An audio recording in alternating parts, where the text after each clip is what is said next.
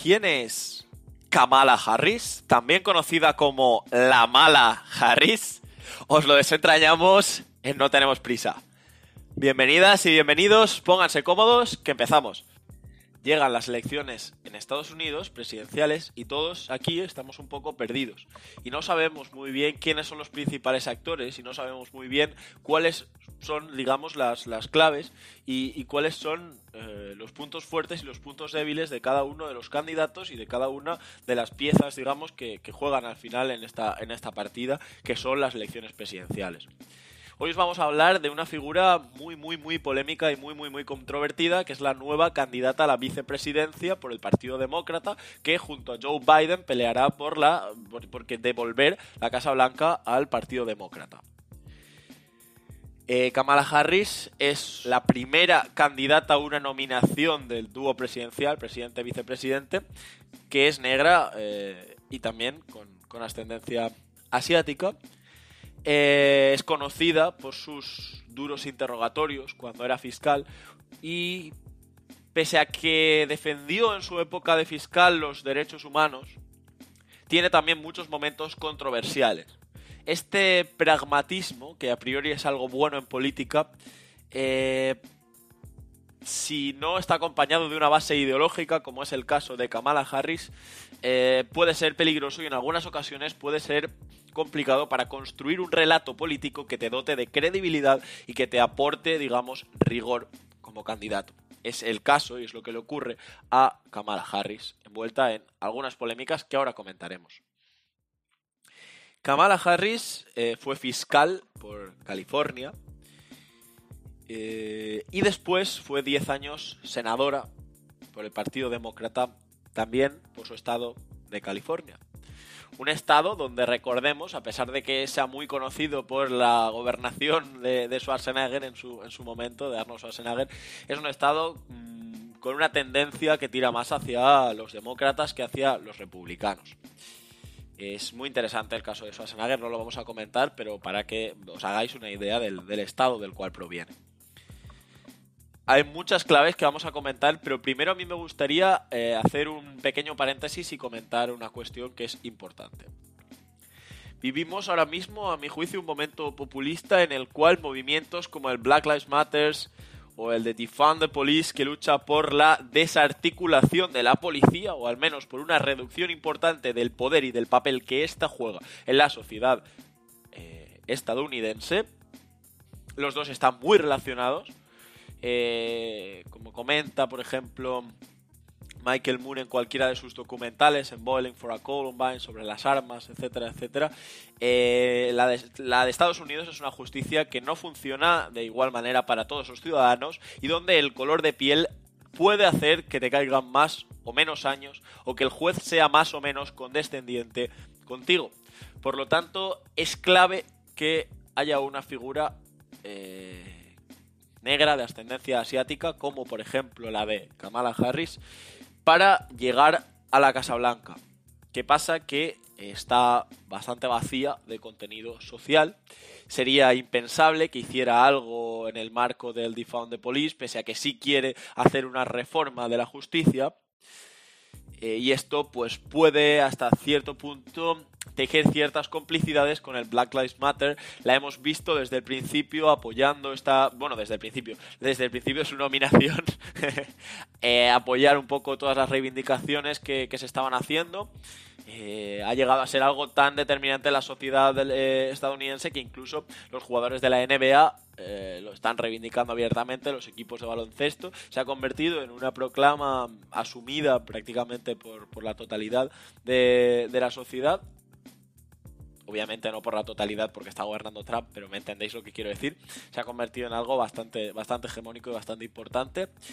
Y, veremos si es capaz de jugar un poco eh, con esto y si es capaz de aprovechar su condición, al igual que hizo Obama, eh, para reivindicar los derechos de... Eh, negros y de, otros eh, colectivos de, los Estados Unidos y eh, que esto le pueda ayudar a ganar las elecciones. Y ahora pasamos a desentrañar algunas de las claves que van a hacer eh, que su papel sea más o menos importante y que tenga votos o no tenga votos al final, que es lo, lo que va a determinar en mayor o menor medida, que pueda llegar a ser vicepresidenta del gobierno y que pueda defeat, que pueda tumbar al final a Donald Trump.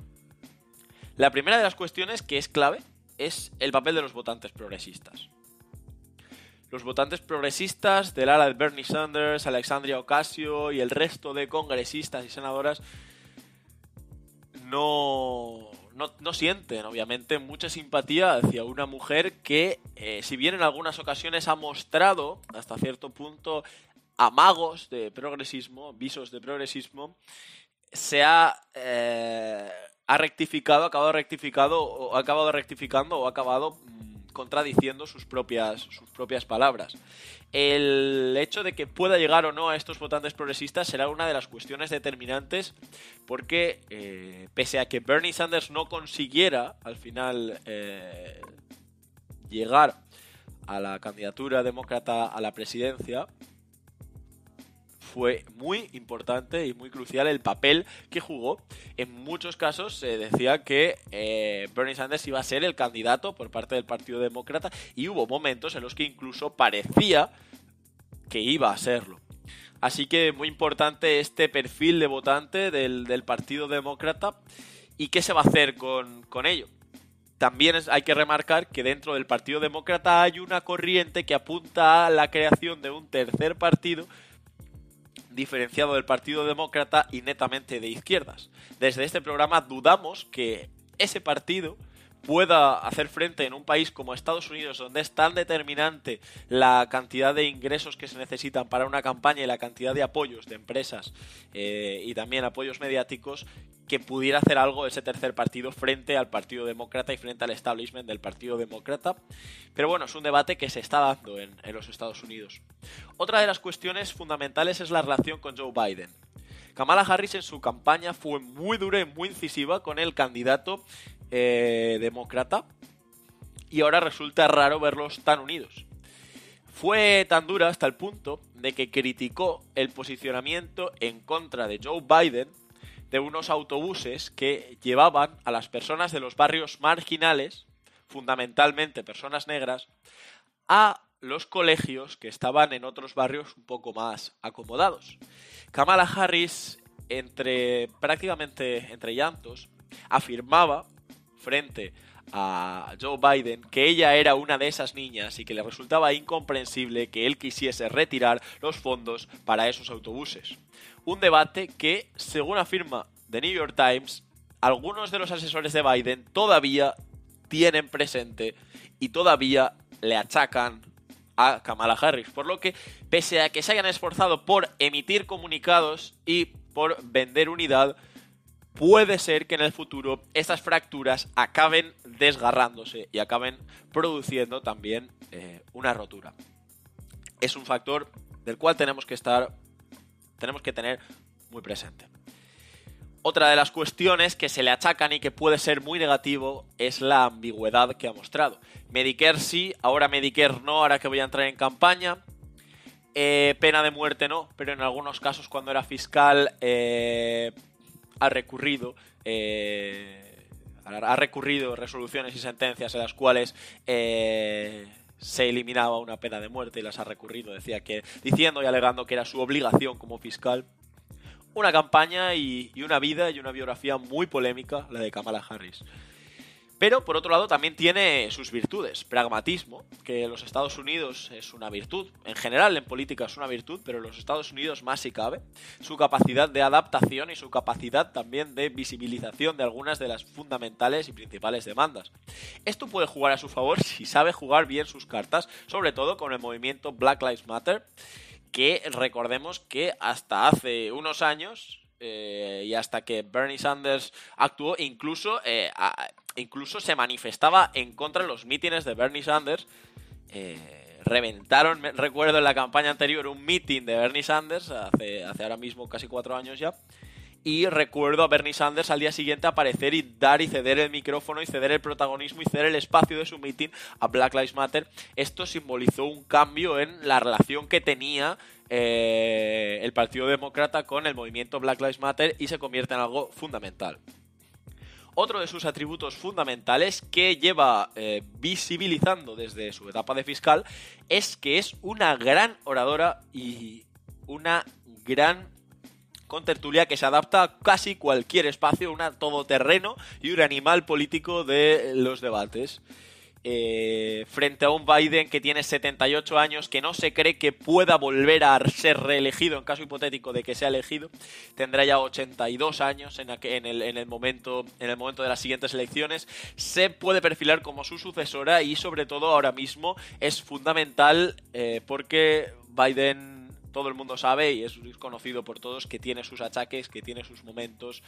Eh, recuerdo, pese a ello, un vídeo demócrata que recomienda a todo el mundo que, vea, eh, cuando Biden estaba todavía pugnando contra, contra, contra Bernie Sanders, hizo un vídeo hablando de Donald Trump y decía, yo, eh, oye, Biden, puedo correr y beber agua y en cambio Donald Trump no puede correr ni beber agua achacándole su estado, su mal estado de salud, pese a que Biden, recordemos, tiene 78 años. Es que es una cosa de la que no nos tenemos que olvidar. Biden necesita una persona que esté a su lado más joven y una persona eh, con más eh, recorrido y, obviamente con, con más capacidad y también con esa buena, con esos buenos dotes de, oradora, como tiene Kamala Harris, esto podría jugar a su favor.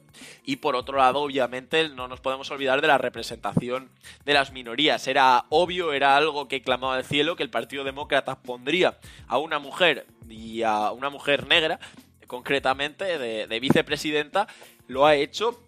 Ha sido una decisión en ese sentido inteligente. Y ahora lo que queda por ver es si será capaz de aprovechar esto y de convertirlo en una virtud.